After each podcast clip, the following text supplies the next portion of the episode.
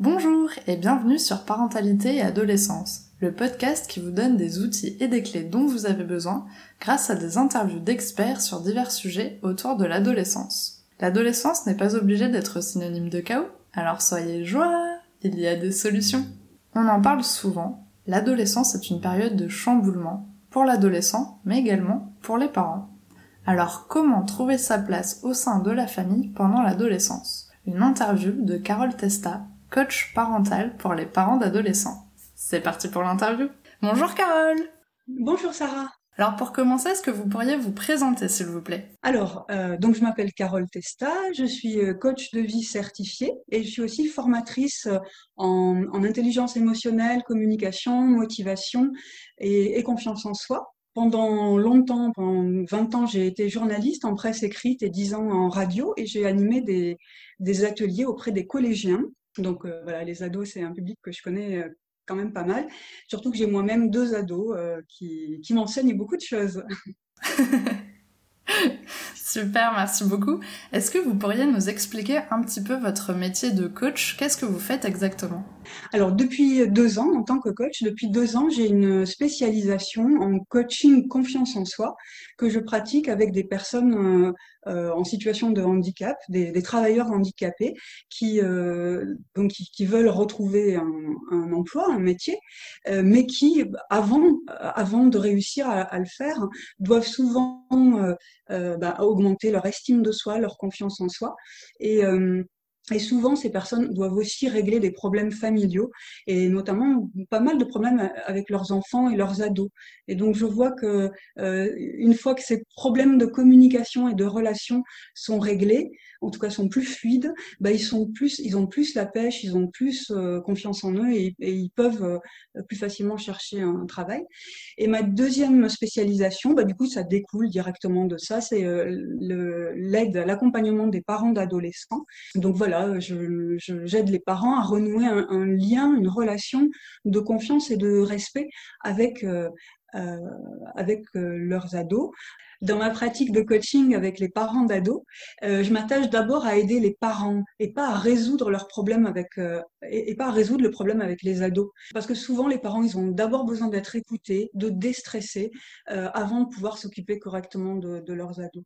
Super, ben, merci beaucoup pour ces explications, en tout cas c'était très clair. Alors aujourd'hui j'aimerais échanger avec vous sur la place de chacun au sein de la famille. Alors qu'est-ce qui se passe pour les parents et qu'est-ce qui se passe pour les ados pendant cette période? Alors à l'adolescence, ce qui se passe, euh, c'est un, une période de transition et c'est une période de changement de place justement pour les parents et pour les ados.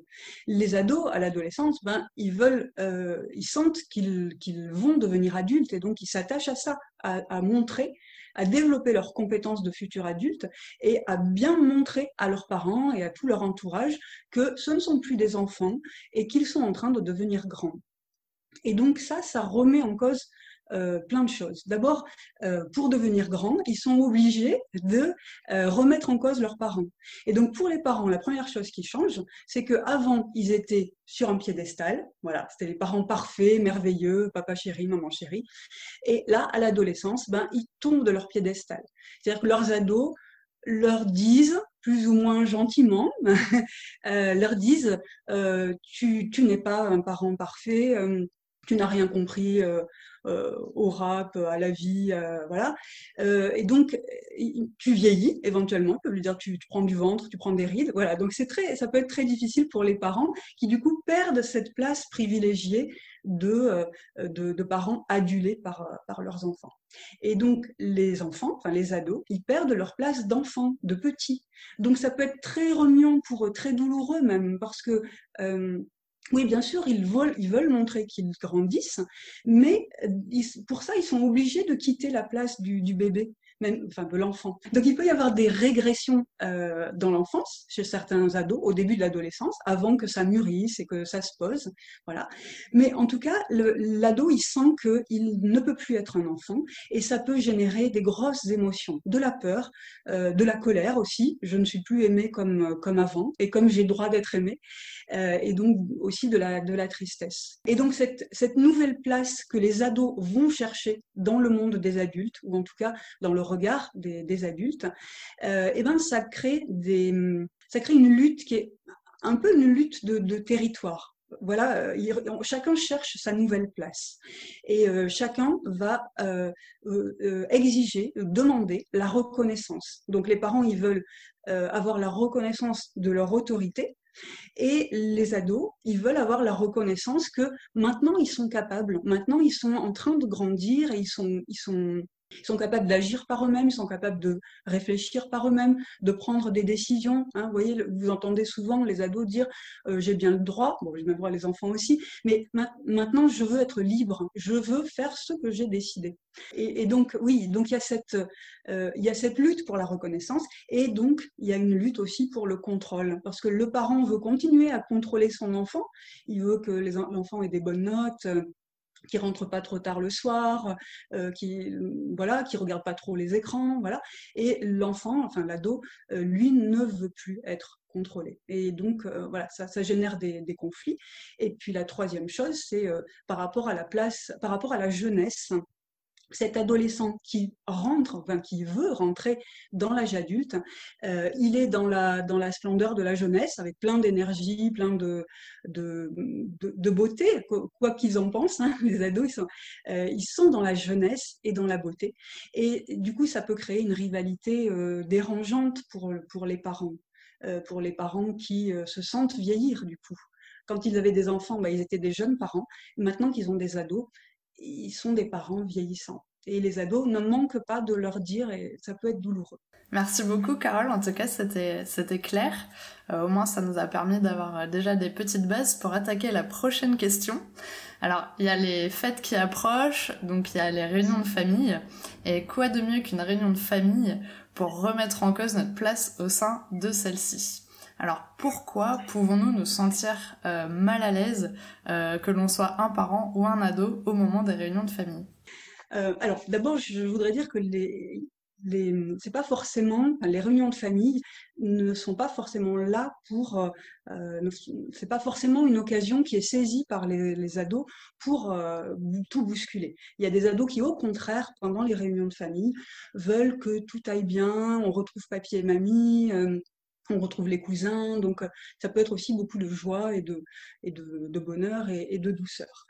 Ceci dit, euh, oui, comme les rôles, comme les places sont en train de changer, euh, et ben forcément, il peut y avoir des moments où, où on ressent un malaise. d'abord, d'abord parce que les parents eux-mêmes souvent, hein, je, généralise, mais euh, souvent, les parents veulent montrer à toute la famille que euh, ça se passe bien, que tout va bien, que leurs ados sont euh, des, des, enfants bien éduqués, bien dans leur peau, épanouis. et donc ça, ça peut être un peu gênant pour les ados d'être un peu utilisé comme le faire-valoir des parents. Regardez, euh, ma fille, euh, comme elle a des bonnes notes, elle a eu 20 euh, en maths de moyenne de ce trimestre. Bon, regardez mon fils, alors des exploits sportifs, c'est magnifique, c'est merveilleux. Donc il y, a des parents qui, comment dire, qui, mettent leur adolescent au centre de la famille au centre de la, voilà, des fêtes familiales. Euh, et ça, ça peut être gênant pour, pour les enfants, pour les ados, euh, d'être euh, parce que les parce ados, comme ils sont en train de changer, ils ont l'impression, ils, peuvent avoir le syndrome de l'imposteur. Ils se sentent en train de changer. Ils ne veulent plus être le bébé, le bébé de sa maman. ils ne veulent plus être à une place où ils ne se reconnaissent pas. Et comme ils sont dans cette transition, ils se reconnaissent très peu dans la place qu'on leur a accordée euh, euh, jusque-là. Donc c'est difficile pour eux. En tout cas pour certains, hein, parce qu'après ils peuvent être flattés. Euh, voilà, c'est humain aussi. Les, ados peuvent se sentir flattés euh, de, euh, de, de, dire hein, ou d'entendre dire que qu'ils ont tellement bien réussi et qu'ils sont tellement beaux, épanouis, et, voilà. mais ça peut réveiller ce syndrome de l'imposteur et cette façon qu'on a à l'adolescence, qu'ont les adolescents, cette façon de se dire vous ne savez pas qui je suis personne ne peut me comprendre. Et euh, voilà, ça c'est propre à l'adolescence, c'est je change et donc personne ne peut me, comprendre et, euh, je ne suis pas là où vous pensez que je suis. Voilà. Et donc ça, ça peut créer du, malaise. Oui, parce que du coup, l'adolescent, euh, en fait, il y a quelqu'un d'autre qui est en train de lui dire qui il est, alors que c'est pas forcément l'image qu'il a envie de, d'envoyer et puis puis du coup se sentir pas à l'aise en se disant bah en fait on est en train de parler de ma vie alors que c'est pas comme ça que je suis quoi.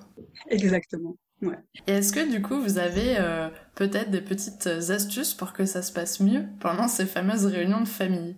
Euh, bah, pour que les réunions de famille se passent le mieux possible, vu ces questions de place et euh, voilà, euh, mon conseil c'est de lâcher le contrôle, c'est-à-dire de ne pas essayer absolument de montrer, de montrer vos ados, de montrer qu'ils réussissent bien ceci ou qu'ils font bien cela ou de montrer qu'au contraire ce sont des ados insupportables, voilà, de, ne, pas, essayer de contrôler ce qu'on veut montrer à, la, famille et de laisser les ados euh, euh, prendre leur place, faire leur vie, euh, voilà, donc, comme, je vous l'ai dit, les ados, ils aiment pas qu'on les, mette en avant ou qu'on veuille, qu'on essaye de leur faire jouer un, rôle. Le rôle, surtout pas le rôle de, de l'enfant sage et qui, fait tout bien et qui fait honneur à, papa et maman. Euh, voilà, ils veulent, veulent plus de ça. ça, c'est sûr. Euh, c'est important donc de pas vouloir absolument euh, contrôler cette image-là, contrôler cette, apparence, cette image de, de vos ados. Et c'est important aussi de pas noircir le tableau, c'est-à-dire de pas euh, en plein repas de famille et en plus devant eux de pas dire non mais vraiment en ce moment il est insupportable, il claque la porte sans raison, il veut sortir tout le temps, il passe son temps sur ses écrans. Enfin voilà, c'est important non plus bien sûr de pas euh, donner toute la place aux ados du côté euh, du côté du côté sombre, hein, enfin du côté négatif voilà, moi ce que j'ai envie de dire, c'est de ne pas insister, de faire en sorte que ce soit pas lourd, que ce soit euh, léger, qu'on puisse parler des ados ou surtout les écouter, donc ne pas euh, ne pas forcément dire à leur place, mais leur poser des questions, que ce soit les parents ou euh, laisser les grands-parents, les oncles, les tantes, tout ça, leur poser des questions, et surtout dans ce cas, il faut les laisser répondre, faut pas surtout pas répondre à leur place, ça ça va les, les énerver, ça risque en tout cas de les énerver, donc ne pas répondre à leur place, mais les laisser exprimer ce qu'ils veulent exprimer. Si eux, ils veulent dire euh, ce qu'ils aiment, ce qu'ils font, ce qu'ils réussissent, voilà, qu'ils puissent le dire eux-mêmes euh, sans, euh, sans avoir besoin que papa ou maman insiste, les valorise ou au contraire les dénigre. Voilà. Et puis, donc c'est important de les écouter. Et c'est important aussi de faire en sorte qu'ils ne prennent pas toute la place. Alors, il y a des ados qui sont qui vont, avoir tendance à prendre beaucoup de place, à beaucoup parler, à beaucoup euh, raconter de blagues, faire les clowns ou, dire ce qu'ils ont appris, euh, bah, c'est important bien sûr de, les écouter et puis à un moment donné de leur faire comprendre que c'est bon, on peut passer à autre chose, que les adultes sont là aussi pour se retrouver et pour parler de, de, choses d'adultes euh, et, que les ados ne sont pas là pour meubler la conversation et pour, euh, et pour faire joli dans, dans, la famille. Euh, et puis il y a des ados qui au contraire vont rester en retrait et vont rester très, très timides, très réservés, très effacés. Et ben pour ces ados-là, c'est bien au contraire de leur tendre la perche de temps en temps, régulièrement, de leur dire et alors toi, qu'est-ce que tu fais, qu'est-ce que tu aimes dans la vie, à quoi tu t'intéresses, voilà. Et euh, de ne pas les forcer parce que c'est possible qu'ils n'aient pas envie, qu'ils n'aient pas l'énergie de ou l'envie de, de, se mettre en avant et de, et de s'exprimer. Bah, c'est important de, de leur laisser la possibilité sans les pousser, sans les, sans les forcer. Voilà. C'est un apprentissage difficile, enfin délicat en tout cas, d'aider les ados à trouver leur juste place, à partager à occuper le territoire, mais aussi à partager le territoire familial. Voilà, c'est un apprentissage. que les ados ont à faire et que les parents peuvent aider à faire en mettant la bonne limite, en invitant, en proposant, mais en remettant à chaque fois la, bonne limite. Voilà, c'est votre rôle d'équilibrage en tant que parent. D'accord. Ok. Alors maintenant, on arrive à la question pour les auditeurs. Est-ce que vous avez un message à transmettre aux parents qui nous écoutent aujourd'hui? Parce que ce que j'ai envie de vous dire, euh, vous euh, les, parents, c'est que la meilleure place pour vous, c'est la place où vous êtes bien, où vous vous sentez fier de vous, fier de vos enfants bien sûr, mais aussi, mais surtout fier de vous. et pour ça, c'est important de développer l'estime de soi. Euh, alors, l'estime, de soi, c'est essentiel parce que, euh, surtout quand on a des ados, parce que les ados, euh, bah, comme vous le savez et comme je l'ai dit tout à l'heure, n'hésitent pas à vous bousculer, à vous dire ah bah t'as vieilli, t'as, as grossi, voilà, ou tu as rien compris au rap, ou voilà. donc c'est important de cultiver l'estime de soi pour pouvoir en rire hein, de, de tout ça, de toutes ces piques, ces petites plaisanteries il, faut, il faut faire en sorte que ça vous atteigne pas, que ça vous fasse pas pleurer, que ça vous mette pas en colère. Et pour ça, bah, l'estime de soi, c'est un axe, c'est un, euh, voilà, c'est une façon de rester axé, de dire ah là, mais qu'est-ce qu'on s'amuse ensemble dans cette famille, et, euh, et, voilà, et mettre la limite quand il faut, dire bon bah là ça va, tu as dépassé les bornes, tu tu, me parles correctement, je suis ta mère, je suis ton père, tu me parles correctement. Mais si j'ai des petites piques, ben voilà, une bonne estime de soi vous permettra de les laisser passer au-dessus euh, et de pas vous de pas de pas en être affecté. Voilà. Mais merci beaucoup. Et du coup, pour finir, comment pouvons-nous vous contacter? Alors, me contacter. Euh, bah, d'abord, j'ai une chaîne YouTube hein, qui, voilà, qui, qu'on peut trouver simplement par mon nom, Carole Testa, T-E-S-T-A. On peut aussi euh, m'écrire euh, ben, un mail. alors pour le mail, je vais donner plutôt l'adresse de mon site internet. C'est carole-testa-coaching. Et donc sur ce site internet, ben, vous trouverez mon numéro de téléphone et mon adresse mail. Voilà.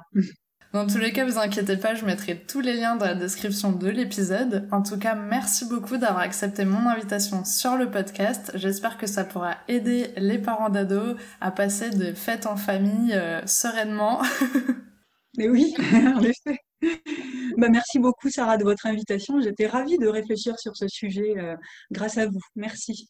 Merci d'avoir écouté le podcast jusqu'au bout. J'espère qu'il vous a plu. N'hésitez pas à le noter avec 5 étoiles et le partager. On se retrouve la semaine prochaine pour un nouvel épisode. À bientôt!